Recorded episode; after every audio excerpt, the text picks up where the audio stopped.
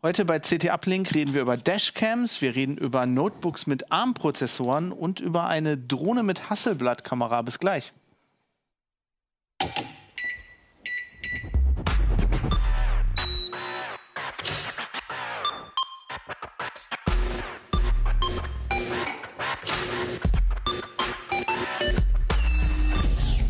CT Uplink.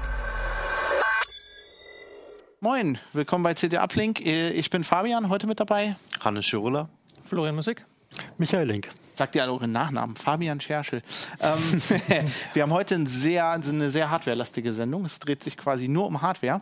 Ähm, aber bevor wir damit anfangen, wollte ich äh, noch was sagen. Also wir, haben, wir reden natürlich über die äh, neue CT. Ist das die 20, die jetzt gerade am Kiosk ist? Aber was am Montag auch am Kiosk ist, ist das neue Desinfekt-Sonderheft.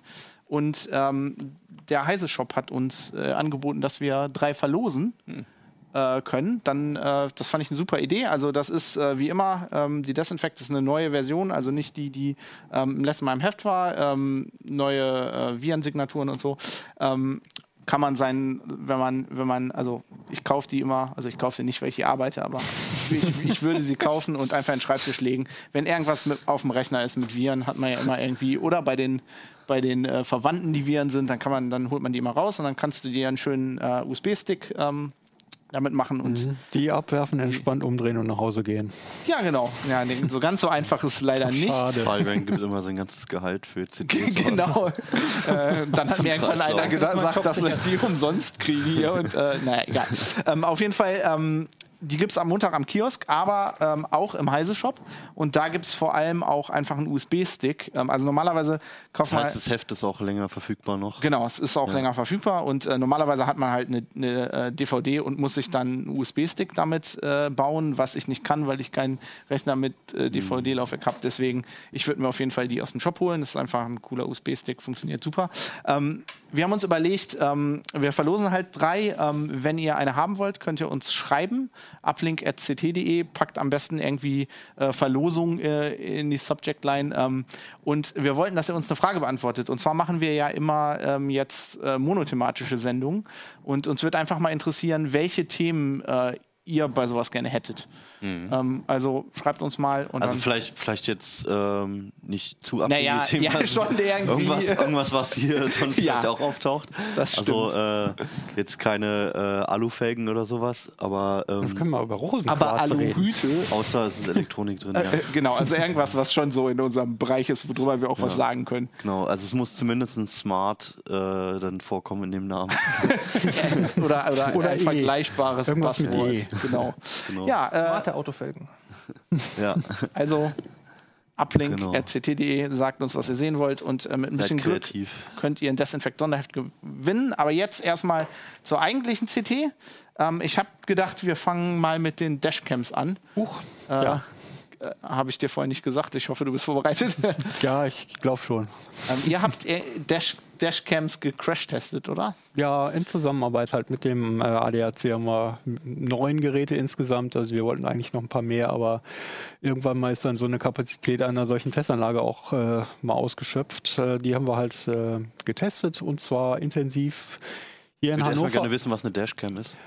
Äh, also Dashcam an sich ist eigentlich nicht, äh, so, ein, so, ein, Ding, was sich Leute ins Auto bauen, äh, um damit das Verkehrsgeschehen rundherum äh, zu dokumentieren. Also vielfach bekannt auch aus der YouTube-Universität.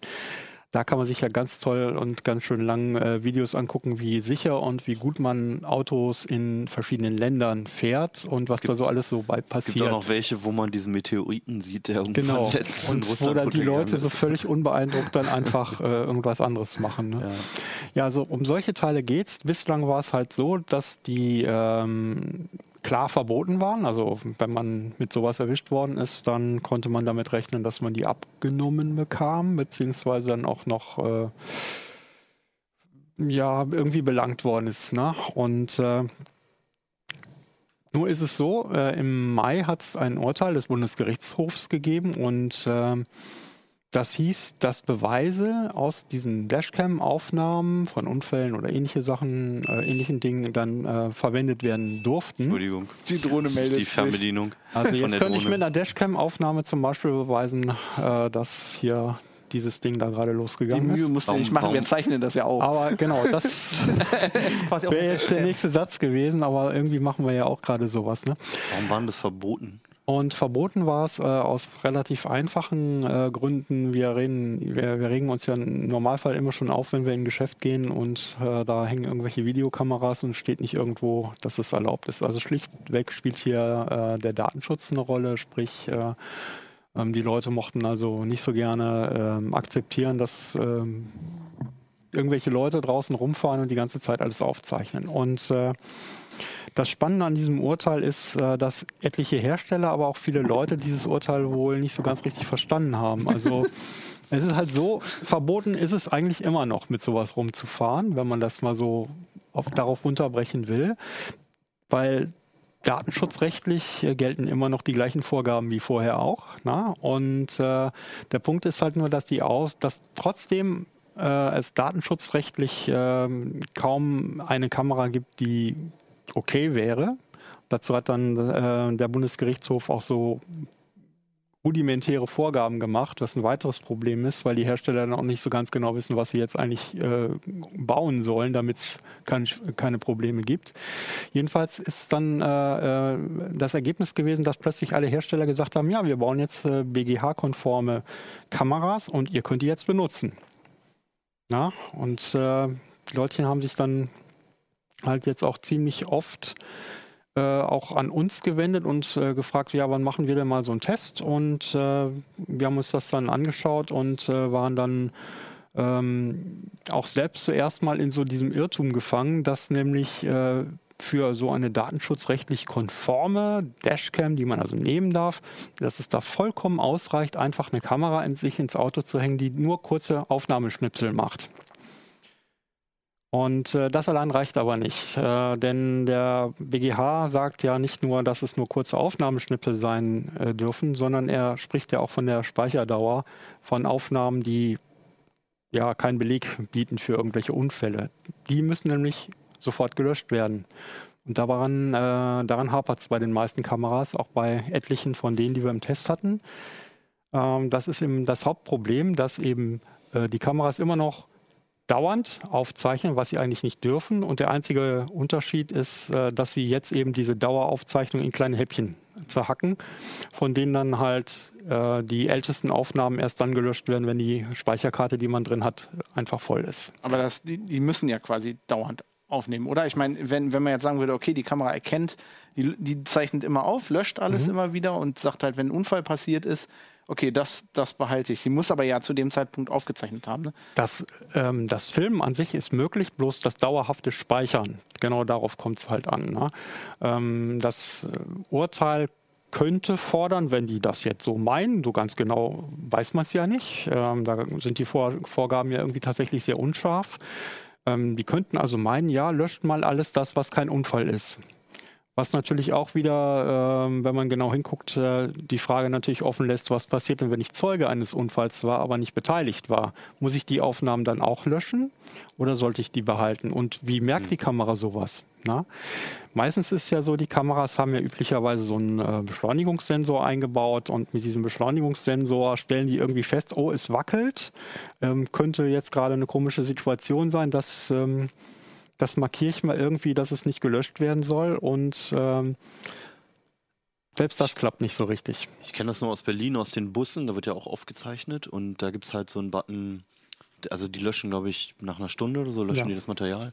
Und wenn halt was passiert, muss der Busfahrer halt auf den Knopf drücken, dann wird es gespeichert. Ähm, also erstmal, was der Gag ist, ist, dass es nie funktioniert, warum auch immer, warum die da nicht draufdrücken. Also wo dann auch die, die Videoüberwachung einfach mal generell in Frage gestellt werden kann, wenn selbst das nicht Blinker, ne? Bitte? Setzen dann aus Versehen den Blinker oder so. Ja, sie machen es einfach nicht. Ich weiß nicht warum, keine Ahnung, ist jetzt öfter passiert. Und ähm, aber dann wäre die andere Frage, warum das bei den Kameras nicht auch einfach so ist, einen fetten roten Button und wenn was halt passiert ist und du noch überlebt hast und bei Bewusstsein bist, dann drückst du halt schnell drauf. Den gibt's in einigen, äh, bei einigen Kameras tatsächlich diesen Knopf nach dem Motto, das sicher mal irgendwie. Mhm. Äh, das Problem ist nur, Löschschutz, naja, die nennen das halt so, die Hersteller aber so richtig schützen eigentlich keine Kameras äh, oder keine einzige dieser Kameras äh, schützt wirklich äh, wirksam davor, dass man eine Aufnahme, die man vielleicht für Beweiszwecke nochmal braucht, dass die tatsächlich dann auch noch vorhanden ist.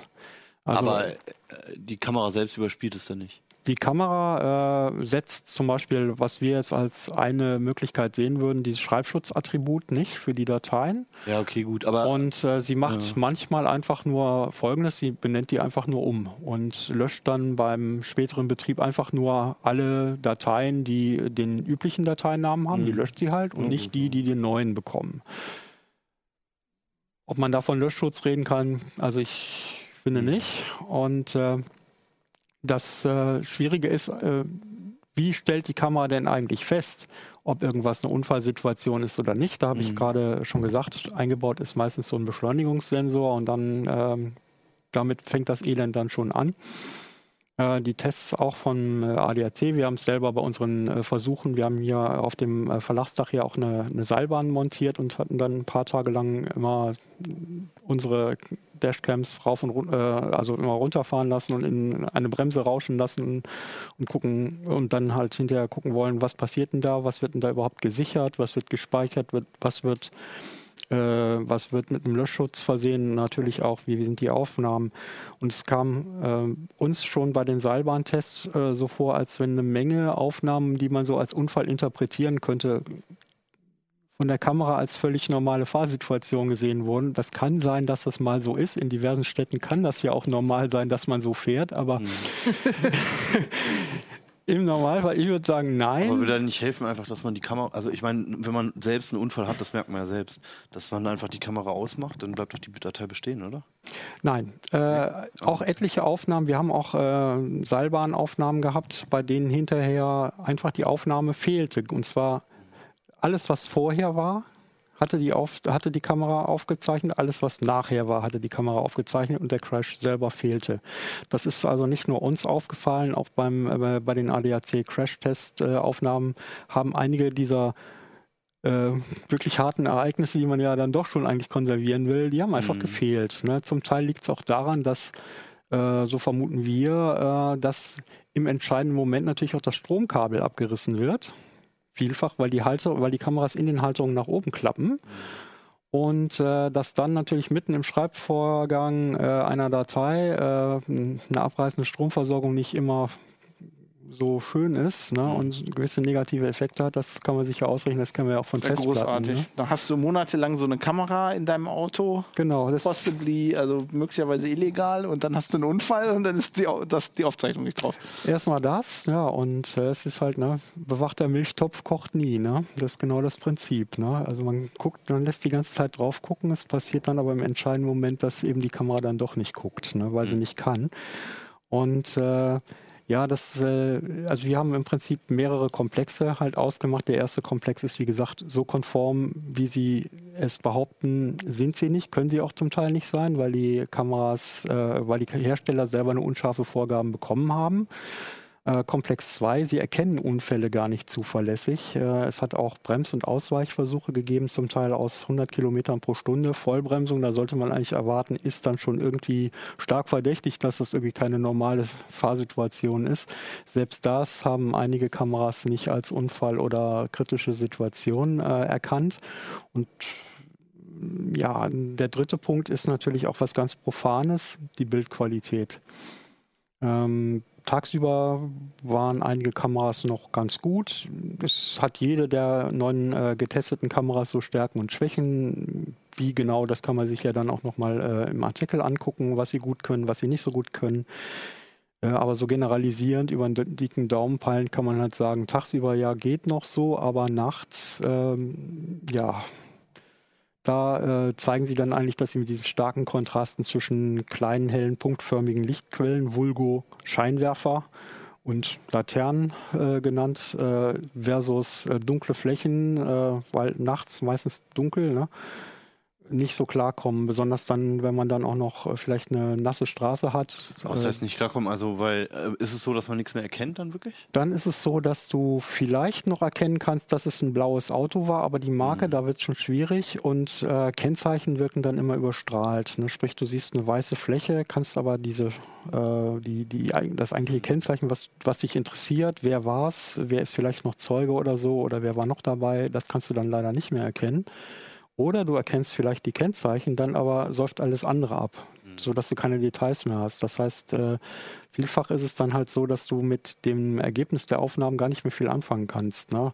Das heißt, ich habe dann halt ein Gerät, das teilweise relativ schlechte Aufnahmen macht und äh, wir haben noch nicht darüber gesprochen, äh, dass ja üblicherweise so die Dashcams immer nur nach vorne gucken. Ne? Die mhm. haben halt so einen bestimmten Öffnungswinkel, meistens so halb weit, so Weitwinkel.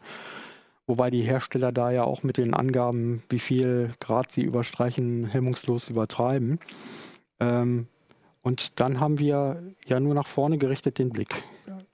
Aber ein Unfall durch ein Fahrzeug, das von der Seite reinrauscht oder das von hinten reinknallt, das sieht man da nicht. Wir haben zwar eine Kamera, die hat auch eine Hecksicht äh, äh, dabei, ähm, aber üblich ist das eher nicht. Mhm. Und dann haben wir natürlich schon ein Problem, äh, überhaupt zu sagen, wir müssen ja dann schon quasi hoffen, dass wenn es schon einen Unfall gibt, dann möge der bitte vor uns stattfinden, damit wir den dokumentieren können. Und da haben wir dann wieder ein Problem.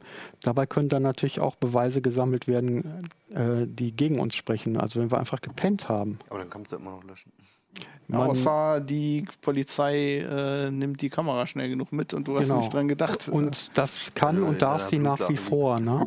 Also insgesamt ja. kann man halt sagen, so ähm, man muss sich genau angucken, für was man diese Dashcams äh, verwenden will dann gibt es auch Möglichkeiten, dass man ähm, tatsächlich was damit anfangen kann. Es hilft dann eben einfach, die Grenzen äh, zu erkennen und ähm, ich glaube, ähm, die kann man jetzt erkennen, nachdem wir sie uns auch nochmal wirklich angeguckt haben. Äh, da gibt es noch viele weitere kleine und größere Fässchen, die wir da noch äh, aufgemacht haben. Haben die denn haben. wenigstens die Crashs überlebt? Ja, also eine. Interessiert mich eigentlich noch. Eine der Kameras flog, äh, flog in eine erdnahe Umlaufbahn, hätte ich beinahe gesagt, wenn sie gekonnt hätte. Also die ist tatsächlich vom Halter losgeflogen und bei vielen anderen Kameras war es tatsächlich die Halterung, die hat ein Problem gehabt, nämlich, äh, dass die Kameras dann während des Crashs nach, nach oben gefahren sind. Also die Optik mhm. zeigte dann nach oben. Dann heißt, das heißt, äh, dass man zumindest für diese paar Sekunden nach dem Crash, die ja auch nicht ganz unwichtig sind, äh, sowieso schon in vielen Fällen gar keine Aufnahme mehr hat. Also man guckt sich dann den Himmel an, man weiß, dass es zur Tatzeit äh, oder zum Unfallzeitpunkt vielleicht geregnet hat oder so, aber mehr weiß man dann auch nicht. Wie viel kosten die denn? Äh, wir sind, äh, was die Kameras angeht, von einem sehr breiten äh, Ansatz ausgegangen. Wir haben ja erstmal nur geguckt, ist die überhaupt in der Lage, ähm, abschnittsweise Aufnahmen zu erstellen. Da gibt es erstaunlich günstige Kameras ab so 17 Euro. Mhm. Ähm, und man kann dann natürlich auch sehr hoch gehen, äh, auch zum Teil auf über 250, 300 Euro. Macht das denn einen Unterschied auch? Also kann man es zumindest daran, die Qualität ablesen an den Preisen? Ähm, teils, teils. Also bei der allergünstigsten Kamera haben wir ein paar Einstellmöglichkeiten nicht. Ähm, allerdings war das auch nicht gerade die Kamera mit der schlechtesten Bildqualität. Ne? Vielleicht noch ein Detail. Äh, in vielen Fällen ist es halt so, dass du sagst, naja, Full HD wäre schon ganz schön, 30 Frames pro Sekunde auch. Da kriegt man genug Details noch zum, ähm, zum Anschauen und so. Äh, aber wir haben auch etliche Kameras, die haben äh, theoretisch die Möglichkeit, dass sie 60 Frames pro Sekunde aufnehmen würden. Das heißt, wenn man jetzt nachschauen will, gibt es hier irgendein Bild, denn meistens ist es so, dass die Ermittler dann aus dem Video einzelne Bilder rausziehen und das nehmen sie dann halt als Beweis. Mit einer 60 Frames pro Sekunde Aufnahme hast du natürlich stumpf gesprochen die doppelte Zahl der Bilder, die du mhm. auswerten könntest. Ne? Und dass viele Hersteller das nicht nutzen, dass sie diese Fähigkeit, die sie eigentlich mitbringen, 60 Frames pro Sekunde bei einer bestimmten Auflösung zu filmen, dass sie das einfach nicht umsetzen und stattdessen weiter die 30 Frames pro Sekunde äh, einsetzen, nur damit es dann halt am normalen Bildschirm äh, so einigermaßen gut aussieht, äh, ist schon ähm, ja, ein Mangel, finde ich. Mhm. Erwartest du, dass sich irgendwas tut? Es geht ja alles in Richtung autonomes Fahren. Da haben die Autos ja schon jede Menge Kameras eingebaut, dass sich zumindest die rechtliche Situation bis dahin ändert und dass der Hersteller vielleicht auch sowas mit einbauen könnte mit den Kameras, die eh schon da sind. Ja, das sollte sie sich, sie, sie muss sich auch ändern. Und das sieht man ja auch an, der, an den Gesetzesgrundlagen in Bezug auf autonomes Fahren, dass sich da ja schon eine ganze Reihe von Dingen ändert. Zum Beispiel, wer ist für was verantwortlich äh, nach wie vor. Und dann, es geht ja auch in der Diskussion ähm, darum, ähm, so sozusagen Blackbox-Systeme in Autos zu haben, die äh, verpflichtend sind, gerade bei autonomen Fahren. Da geht es dann auch um Haftungsfragen und so weiter. Ähm, aber was ich eigentlich von den Herstellern der, der Dashcams bzw. Fahrassistenzsysteme äh, erweitere, ist halt, äh, dass da noch Erkenntnisse aus wirklich äh, aus, aus, sagen wir mal, oder mit Hilfe äh, von AI-Verfahren ähm, benutzt werden, die dann zum Beispiel ermöglichen, eine Bildauswertung zu machen beim laufenden Videobild, dass dann zum Beispiel äh, so eine Situation wie ich beobachte da drüben einen, einen Unfall, mein, ein, mein eigener Beschleunigungssensor findet das überhaupt äh, gar nicht bemerkenswert, der findet, es ist ja alles normal, dass er trotzdem dann diese Situation als Unfallmöglichkeit erkennt und womöglich dann auch als, als schützenswerte Aufnahme deklarieren kann. Bis als dahin. Zeuge. Lass uns mal Zeuge. nicht zu weit in die Zukunft gehen. Die können ja jetzt noch nicht mal Unfälle erkennen. Also ja, wir, da wären wir auch nochmal bei einer ganz anderen Gerätekategorie. Das, das ist richtig. Also mit anderen Worten, diese, diese Dashcams, die wir jetzt haben, sind aus meiner Sicht äh, zurzeit äh, eher dumm. Sind wahrscheinlich einfach dazu geeignet, diese YouTube-Videos zu machen, wenn ja, genau. mal ein Komet vom Himmel äh, fällt. Aber das darf ich ja eigentlich nicht. Das äh, darfst du nicht, aber zumindest der, den Komet selber darfst du filmen. Der hat keine besonderen eigenen Persönlichkeitsrechte, aber... Wenn das Wasserrohr vor dir bricht. Dann ist ah. Zumindest wissen wir noch von keinen, die solche hätten. Ja. okay, lass uns mal, lass uns mal weitergehen. Ähm, lass uns mal über was Praktischeres ja, reden genau. als Dashcams, die man nicht benutzen darf. Kameras. Nämlich ARM-Notebooks. Ja. Sind die, sind die praktisch? Also wir, wir reden über, über, die sehen eigentlich jetzt erstmal aus wie, wie normale, kompakte. Das sind, das sind auch ganz normal. Also das ist ein Notebook, das andere zwei sind Tablets mit Ständer und Tastaturhüllen. Genau, also erstmal sehen sie ganz normal die sehen aus. ganz so normal aus. Das ist ein ganz normales Windows drauf. Da sieht man auch keinen Unterschied oder sowas. Das ist genau das, was man sozusagen von Windows 10 kennt. Dieselbe Oberfläche, selbes oh, Bedienkonzept. Bang und Olufsen. Ja, gut, das ist natürlich, was die Hersteller noch mit dazu machen. Aber sie äh, haben äh, einen ARM-Prozessor, also quasi Genau, das der Unterschied ist jetzt, es ist jetzt kein Core-i-Prozessor oder irgendein AMD Ryzen drin, sondern es ist ein Snapdragon 835 von Qualcomm. Ähm, das hört sich erstmal komisch an, ein Smartphone-Prozessor ja. im Windows. Ähm, haben sich halt Microsoft und Qualcomm sozusagen so ausgedacht, dass sie das auch machen wollen. Sie versprechen eine besonders lange Akkulaufzeit, die Geräte sind passiv gekühlt.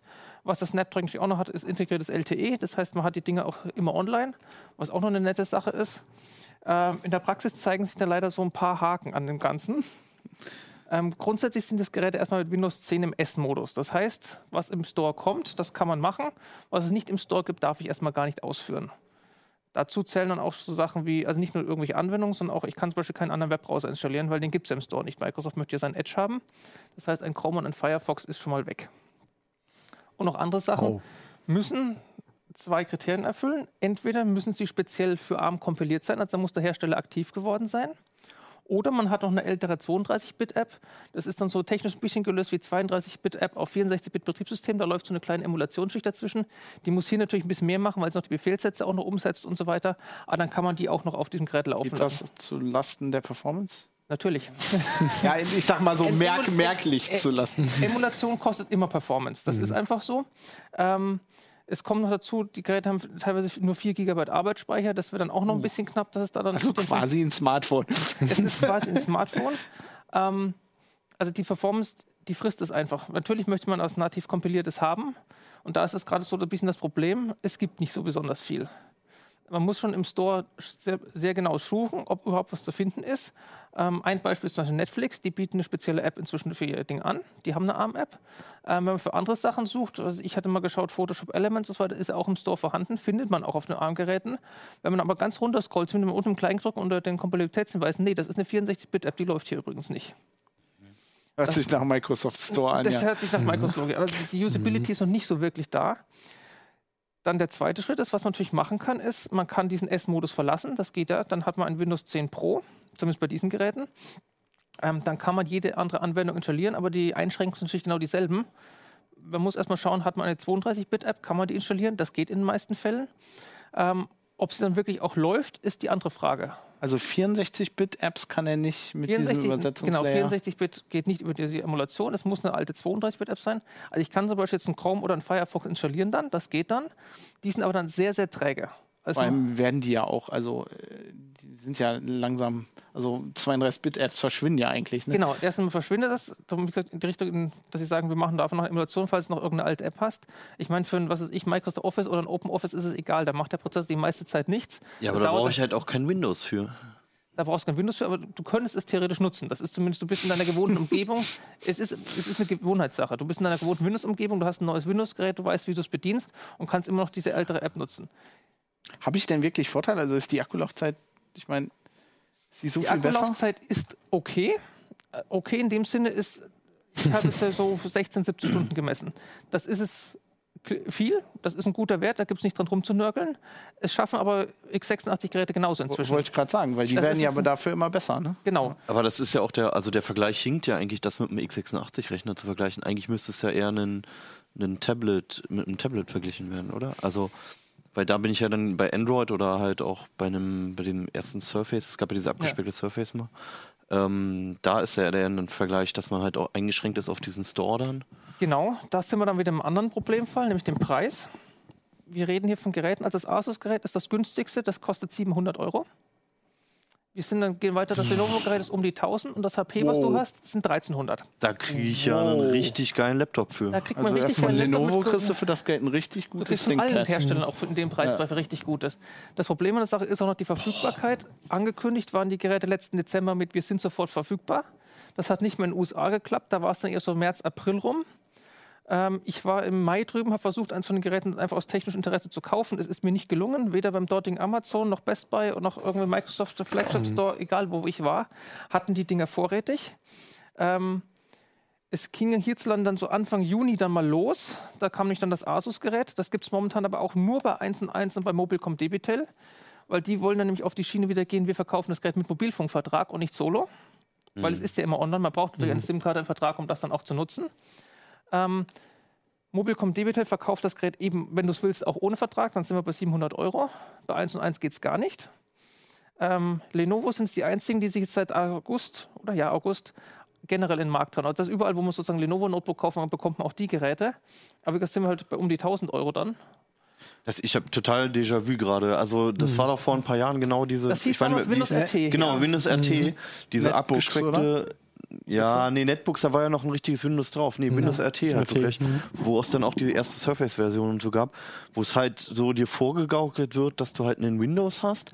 Aber wenn du halt Software installieren willst, du merkst, dass du eher in so einem Also Mobilbetriebssystem inzwischen drin bist du im ne? anderen Modus. Du kannst x6, also beziehungsweise 32-Bit-Apps, die du hast, kannst du Ja, installieren. gut, Ja, aber Das es ein ist- anderes Aber auch nur Apps ist und nur weiter. 32 Aber Bit. es, Also- ist ja, es, ist ja ein volles Windows. Das Problem, Nee. weil, das, das Problem, was du hast, ist, dass die, dass die Apps nicht für ARM kompiliert sind. Da könnte man ja sagen. ja, aber das wenn, ist doch, also Ja, aber man könnte ja sagen, wenn das sich jetzt durchsetzen würde, Ja. dann würden Hersteller, also äh, Entwickler einfach ihre Apps auch ARM Ja, aber dann bist du auch wieder in so einem. Ökosystem. Genau. Bei einem richtigen Windows ist ja das Da- Geile, dass du naja, halt auch Programme installieren ja. kannst, einfach so. Ja, aber ich meine, das geht, also ich meine, auch das richtige Windows geht ja in die Richtung. Ne? Microsoft will ja, versucht ja mit, mit, Biegen Store und. Brechen alles in den Store zu kriegen. Ja, aber das ist doch schon lange gegessen. Naja, aber der Also- Punkt ist, was ich halt meine, ist, es ist ja ein richtiges Windows. Du hast nur nicht genug Apps. Aber du, natürlich, es ist genau der gleiche Unterbau wie bei dem anderen Windows auch. Also es ist ein volles Windows. Du hast nur die Apps sagt, nicht und man würde. machen, du kannst genau. frei installieren. Also du kannst Also- aus dem S-Modus raus, den schreibt dir ja keiner vor. Man- man- hätte es gerne, aber so. Ah, du kannst Ja, aus okay. dem S-Modus heraus. Aber du hast völlig recht, weil warum okay. du recht hast, ist nämlich, weil klar, du hast ein volles Windows, aber du hast die Apps nicht. Jetzt würde man sagen, okay, wenn sich das durchsetzt, dann gibt es halt viele ARM-Apps, dann, dann ist das gut. Aber ich sehe nicht, dass sich das durchsetzt bei den wird den- Preisen und äh, Ich meine, was halt Qualcomm als Konzept sagt, wir haben eine lange Akkulaufzeit und LTE, das ist schön, das kann auch jeder nachvollziehen, das möchte jeder haben. Das hat aber mit der CPU, die drin ist, wiederum nichts zu tun. Das ist auch der Grund, warum Microsoft schon relativ früh dazwischen gerät. Übrigens, unser Surface Pro mit LTE erfüllt diese Gerätekategorie genauso. Die könnt ihr übrigens auch kaufen. Ähm, das zweite ist an der Sache, Das ist auch schon interessant, dass Microsoft selbst Ja. das torpediert. Sie, Sie sagen, wir haben halt auch ein Produkt, was da reinkommt, aber halt mit, wie gesagt, Mhm. mit Core-i-Prozessor, was dann von der Komplexität eine ganz andere Rolle ist. Und das zweite ist, wie gesagt, die Geräte kommen jetzt gerade mal so auf den Markt. Mhm. Auf der Computex im Juni hat Samsung schon gesagt, übrigens, wir haben es schon, wir machen jetzt damit auch mit. Unser Gerät wird dann mal den 845er haben als den Nachfolger, kommt auch noch Genau. dieses Jahr. Und Lenovo hat es auf der IFA vor letzte Woche oder vor zwei Wochen eben auch gesagt, ja, wir machen jetzt auch übrigens noch so ein Yoga, also sowas in der Richtung, mhm. so ein Notebook-Format, kommt auch noch dieses Jahr, auch mit 845 bzw. 850, mhm. wie jetzt umbenannt mhm. heißt. Sind da jetzt eigentlich auch schon, weil du sprachst ja schon an, äh, Schnappdrachen da 835, 845, ähm, auch die Ortungsfunktion äh, Also GPS drin? und so weiter, das kannst du machen. GPS Galileo schon das drin. Ist, das okay, ist äh, wofür bei dem Gerät? Für Maps. Du wofür? Für Maps, wenn du damit Maps, rumläufst zum Beispiel. Das kannst du damit machen. Gut, aber das kann ja natürlich, ich das kann natürlich Google Maps auch so, ne? Also auch ohne GPS. Wir kennen uns alle an Konzerte, wo Leute mit dem iPad dann vor uns hochhalten und was ja, wir filmen. Gut. Insofern, das, die, diese Leute gibt es und diese Nutzungsszenarien, wie gesagt, das können die auch. Den Leuten sollte man ein Smartphone schenken, finde Aber ich meine, mal ganz ehrlich, ein moderner Rechner kann ja einfach auch so Geolocation machen. Da sind ja. die ja relativ ja. gut. Dafür brauche ich kein GPS. Äh, ja, es mag sein, aber es sind immer Anwendungsfälle denkbar, äh, bei denen man schon eine richtige Lokation haben will, die auf metergenau ja, äh, Lokationen äh, basieren sollte, gerade wenn ich draußen irgendwo auf einem Kartoffelacker bin. Na gut, da habe ich für sowas wahrscheinlich nicht dabei. in Deutschland aber, ne? kannst du, glaube ich, nicht auf einem Kartoffelacker sein, wo der dich nicht trotzdem auch relativ genau orten kann. Äh, weiß ich, ich nicht. Also, ja, gut, das ist ein sehr spezieller Use Case. Ne? Es wird jetzt nicht der Unique ja. Selling Point Ich probiere es mal. Äh, es ist halt nur eine Fähigkeit, die halt mhm. der Prozessor an sich schon mitbringt. Da mhm. ist es natürlich schon interessant, ob die das mitnehmen nee, oder doch, nicht. Doch, die ne? Sensoren sind mhm. alle da, die sind auch an. Ähm, also wo die Geräte noch einen Vorteil haben, ist, ähm, wenn du so ein kompaktes Gerät haben willst mit LTE, da haben sie noch einen gewissen Preisvorteil. Mm, ja. Da bist du in der Windows-Welt so ab 1500 Euro aufwärts erst. Ja. Oder du kaufst den Stick. Oder du kaufst einen Stick, mhm. den man überall ranstecken kann, oder so einen kleinen mobilen Hotspot, der den WLAN-Hotspot mhm. aufmacht. Das bist auch im günstiger. Dann kannst du jedes Tablet, jedes Notebook verwenden. Da bist du raus. Ähm, ansonsten, auch wenn du ein Notebook mit LTE haben willst, also 15 mhm. Zoller Business-Notebooks mit LTE gibt es schon so ab 850 Euro rum. Mhm. Klar ist dann 15 Zoller wiegt 2 Kilo, nicht 1,3 oder 1,4. Aber es ist nicht so, dass es dann dieses komplette Szenario an einem vorbeigehen würde oder dass das nicht gibt. Ich habe mal eine ganz blöde Frage. Nutzen, nutzen das wirklich Leute? Also ich habe jedes Notebook, was ich gekauft habe in den letzten zehn Jahren, hatte, glaube ich, so ein, so ein SIM-Karten-Slot. Ja? ich habe ja, also ich, ich kaufe halt immer Business-Notebooks von Lenovo, ne? Genau. Linux-Nutzer mhm. so. Und ich find, hätte ich immer nutzen können, habe ich mhm. nie genutzt. Ich, also ich fände es schon praktisch, wenn gerade wenn wir auf Messen sind halt, wäre es halt wirklich schon praktisch weil du sonst halt immer den Hotspot übers Handy anmachen musst und mhm. der Akku ist so schnell leer, dann hast du die Verbindung nicht, dann hast du irgendwie das Kabel, das Richtige vergessen. Gerade mit dem iPhone ist es halt manchmal echt Penny in the Ist das eine, ist das eine Preisfrage? Aber es ist schon eine sehr spezielle Anwendung, meiner Meinung nach. Wie geht das auch wenn wir jetzt noch einmal, was ich, wir sind drei, vier, fünf Mal im Jahr auf Messe, jeder von uns, mhm. selbst wenn damit dann irgendein mobilen Hotspot dabei ist, man dann mit dem Handy macht. Ja, notfalls. Also ich habe mir irgendwann, ich brauchte das auch mal irgendwann, habe ich mir halt so eine Box gekauft. Ja, genau. Weil die kannst du, wie gesagt, mit einem benutzen. Ja. Das ist Haust du da eine Prepaid-Karte rein ja. noch? Genau, die kannst du dann je nach Bedarf machen. Mhm. Das ist auch eine Sache, wenn du die anderen Sachen hast mit Verträgen, also das sind zum Glück ohne eSIM, also mit, das mit ich glaube, Asus mhm. hat eine eSIM drin, die könnte man verwenden, aber das macht natürlich jetzt überhaupt keinen Sinn. Ja, toll. Weil die ganzen Verträge hier natürlich auch darauf mhm. ausgelegt sind, das als Zweitgerät zu machen, nicht mhm. als Erstgerät und dann natürlich nicht die günstige Prepaid-Daten-Flatrate oder die bei Bedarfssache, sondern das, wo man monatlich sich arm zahlt. Ich sehe schon, wir brauchen irgendwas, äh, irgendwas mit, mit praktischem Nutzen. Was, was, ich ganz vergessen habe, noch das HP-Gerät gibt es in Deutschland gar nicht zu kaufen. Die 300 Euro, die sind für Frankreich. Das gibt es nur in Frankreich und UK.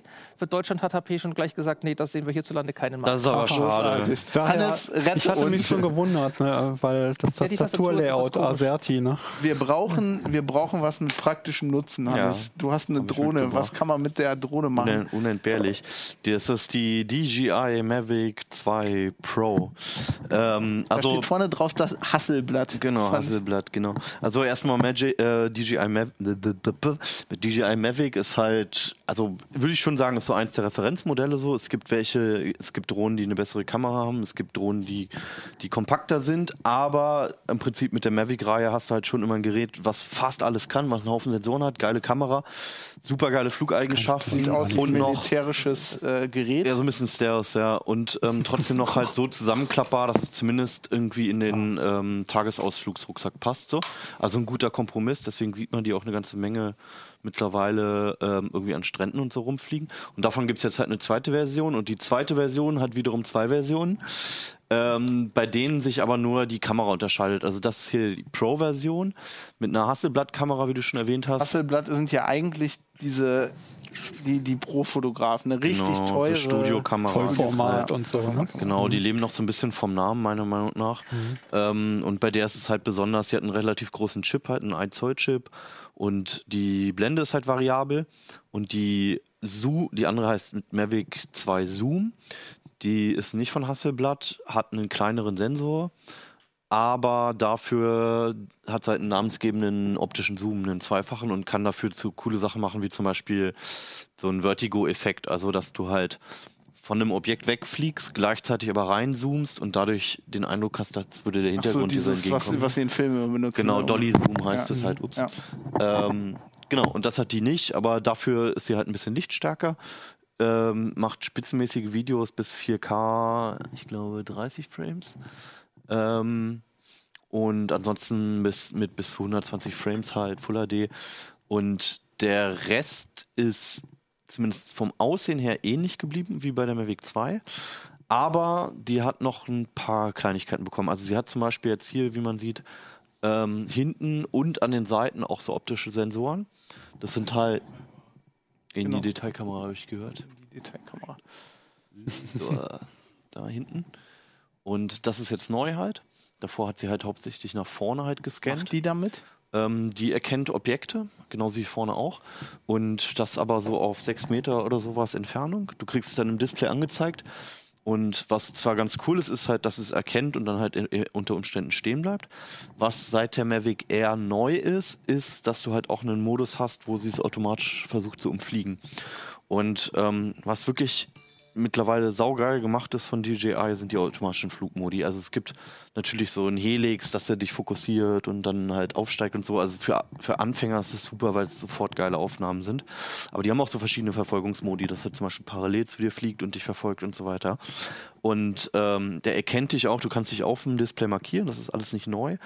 Aber wenn dann halt ein Objekt in die Quere kommt, dann ist es, sagen wir mal so, in 50 Prozent der Fälle war das bei mir im Test. Es ist wirklich so, dass wenn mehrere Bäume dort stehen, er wirklich einen schlauen Weg zwischen den Bäumen durchfindet und dich weiterhin fokussiert und das alles automatisch halt irgendwie macht. Kennt der Autounfälle? Aber das Ding ist, die, also die, wenn die Elektronik in der Dashcam drin wäre, dann wären wir schon ziemlich nah an dem, was ihr vorhin Ja. besprochen habt. Klappt man auch so Downhill durch den Wald und der verfolgt dich dann noch oder würdest du davon absehen? Bei mir natürlich nicht. Ich bin da einfach zu schnell für. nee, aber generell, ja, also das war so ein Ding, genau, da, da probiere ich die halt immer auf und aus und bislang hat es keine Drohne so richtig gut geschafft. Die meisten sind dann wirklich stehen geblieben. Je nach Strecke, je nachdem, wie, wie eng die Bäume stehen und vor allem wie viel kleine Äste noch so dazwischen sind, kann es schon mal funktionieren. Also wenn man so in den Alpen ist, wo man halt so ein bisschen freiere Strecke ist, so ein bisschen eher Skipistenmäßig, ähm, da kann die einen locker verfolgen, weicht auch ganz gut aus, wenn da irgendwie ein Pfosten steht von der Seilbahn oder sowas. Ähm, das ist schon echt faszinierend. Also es war dann auch wirklich so, dass es manchmal so war, dass ich schon mehrere, so 10, 15 Meter entfernt war und sie irgendwie hinter den Bäumen hing und man, man merkte irgendwie, sie will da vorbei, hat es nicht so geschafft, hat mich aber weiterhin die ganze Zeit fokussiert und sobald ich mal so ein bisschen rausgetreten bin, hatte sie mich wieder, ist sofort angekommen. Es ist wirklich, es wirkt fast so ein Hund. bisschen wie so ein Tier manchmal, ja genau. Es ist wirklich so.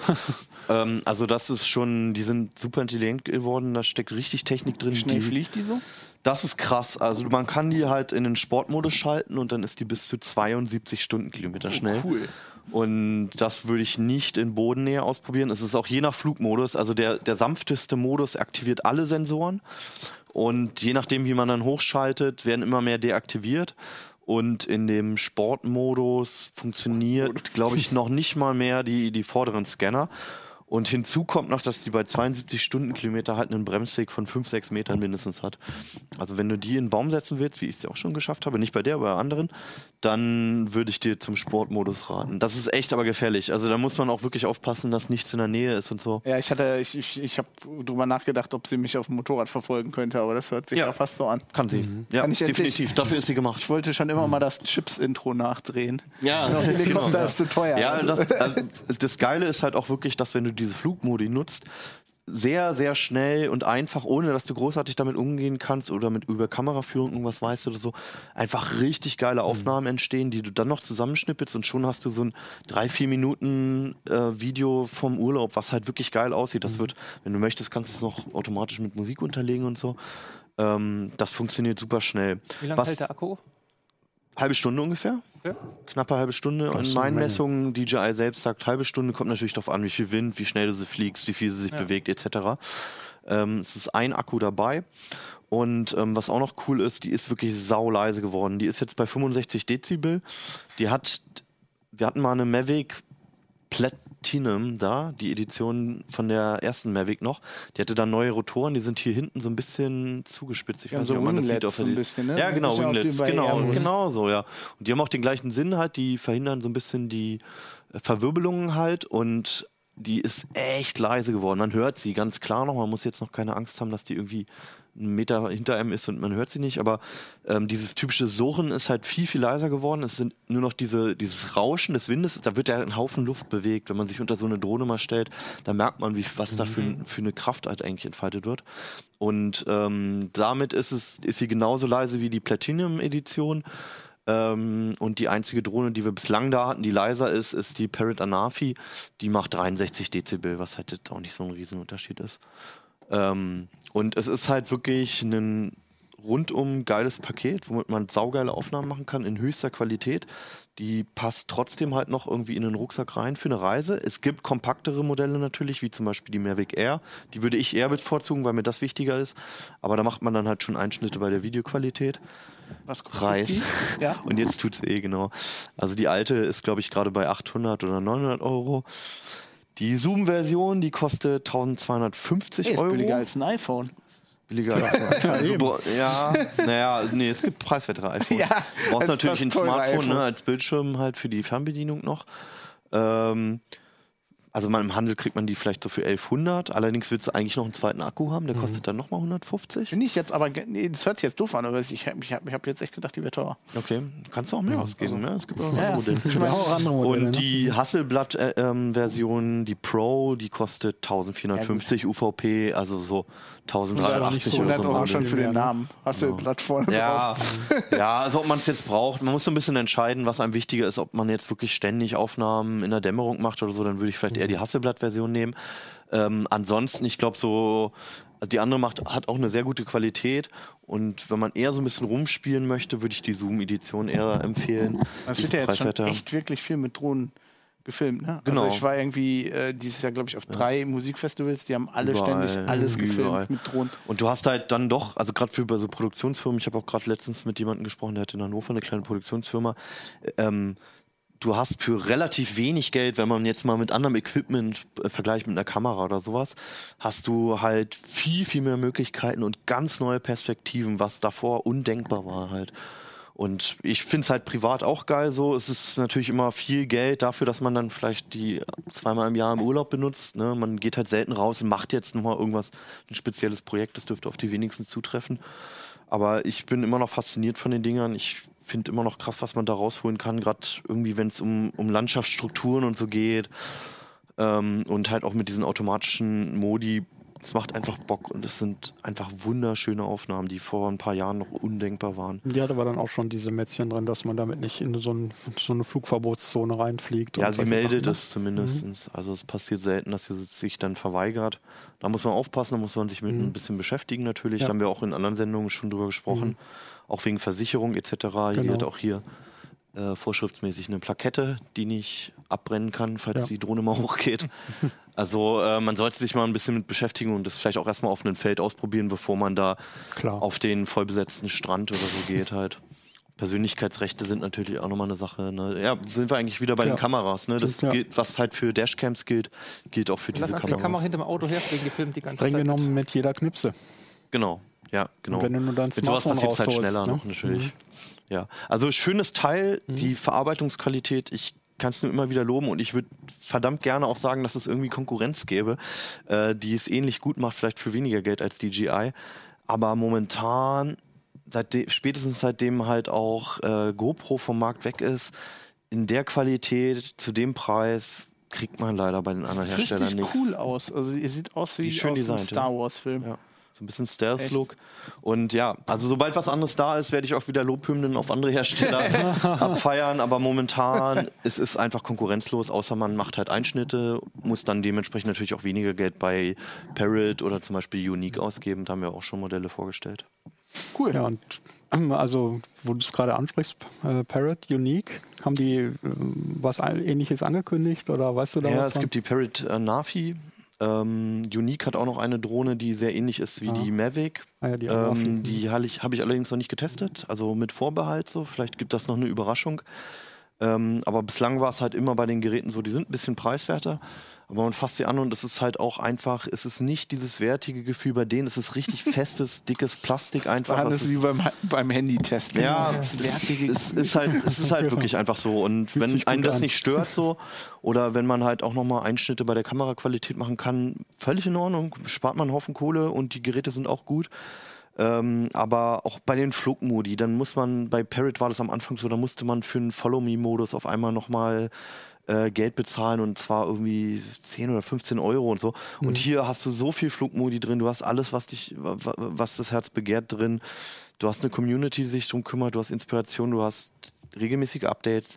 Sie machen es einfach verdammt gerade, verdammt gut gerade und sie machen es einem verdammt schwer, irgendwas anderes zu empfehlen, leider, in der Preisklasse. Mhm. Wenn man runtergeht, ist was anderes. Wie, an, wie einsteigertauglich würdest du denken, ist, Absolut. Ist die? Also so, solange man halt nicht so ein Draufgänger ist und sofort in Sportmodus schaltet in der Einkaufszone oder in der Fußgängerzone so, ähm, wenn man halt mit ein bisschen Kopf rangeht und mit ein bisschen Bedacht. Ähm, wie gesagt, es geht so schnell, dass man halt wirklich schöne Aufnahmen rauskriegt. Sollte man ja sowieso, ne? Also ich habe neulich mit jemandem gesprochen, der bei einer Produktionsfirma arbeitet, mhm. der äh, dem eine Drohne abgestürzt ist und der dann aus Reflex äh, versucht hat, die zu fangen und in die Rotoren gepackt hat. Also ja, man sollte, glaube ich, einfach ein bisschen aufpassen. Genau. Ähm, aber sie nimmt einem mittlerweile viel ab. Man sollte sich nicht voll darauf verlassen. Aber also allein der Gedanke halt, dass wenn du nicht steuerst, dann hält sie halt in der Luft an. Die steht da in der Luft. Das war es erstmal, ja. Mhm. Dann kann erstmal nicht mehr so richtig viel passieren. Zumindest bei der Art von Drohnen. Und kann die auch in den Teich fallen? Ich, ja, einmal, ja. Ja, cool. Nee, die ist nicht ähm, wasserdicht. Ich glaube, du hattest fast von allen Sachen, die wir heute gesprochen haben, das, das nützlichste, das nützlichste ja. Gerät. Das hätte ich ja nicht erwartet.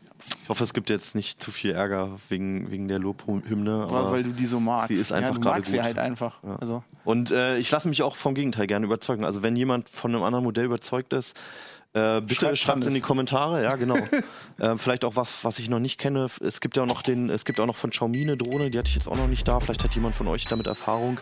Ich würde es gerne mal wissen und lasst mich gerne eines Besseren belehren. Cool, dann würde ich sagen, wir sehen uns nächste Woche wieder. Jo. Das war doch, war doch ganz interessant. Ja. Ciao. Bis dann. Ciao. Schöne Woche. Tschüss.